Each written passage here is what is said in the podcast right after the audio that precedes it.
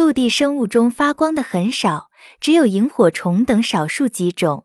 而海洋生物从细菌到鱼类，几乎所有的门类都有会发光的种类。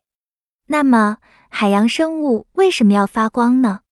先从单细胞藻类说起。拉丁美洲波多黎各岛有个著名景点荧光海湾，晚上你坐船穿过红树林进入海里，只要用手搅动，水面上就会发出暗暗的荧光，搅得越快，荧光就越多。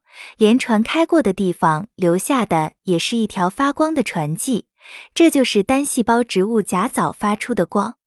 甲藻为什么要发光？科学家推测是为了防御。甲藻的天敌是桡足类节肢动物，也就是平时说的鱼虫或者水藻。突然发光可以吓退它们，或者用光线把更大的动物引来，先把桡足类动物吃掉。这种发光退敌法是海洋生物的常用招数，并不是甲藻的专利。棘皮动物们的蛇尾类也是这样，你突然碰它，它的腕上就会发光，以吓退来犯之敌。发光的另一种功能是误导敌人，比如有的鱿鱼腹部发光是一种伪装，目的是和周围海水的光线相似，避免被敌人发现。有的鱿鱼在触足的末端发光，在紧急情况下可以放弃发光的触，足以误导来敌，用壮士断腕的办法逃生。当然，海洋生物发光不但是为了保护，有的把发光作为诱饵，吸引猎物上钩，这是许多食肉鱼类的常用技术。此外，在一片漆黑的深海里，发光还是重要的种内通信工具。一些鱼类、章鱼和介形虫都有这种功能，在交配季节依靠发光的办法约会。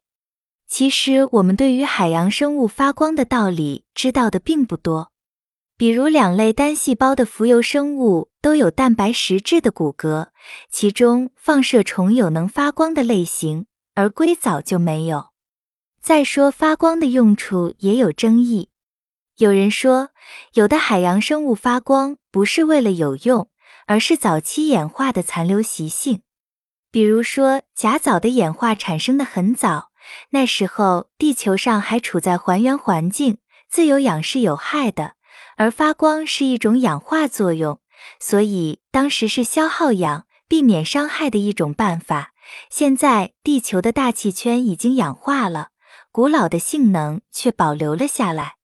相反，硅藻演化产生晚得多，出现的时候大气已经氧化，不再需要这种办法，所以硅藻不会发光。当然，这只是一种猜想，有待今后的考证。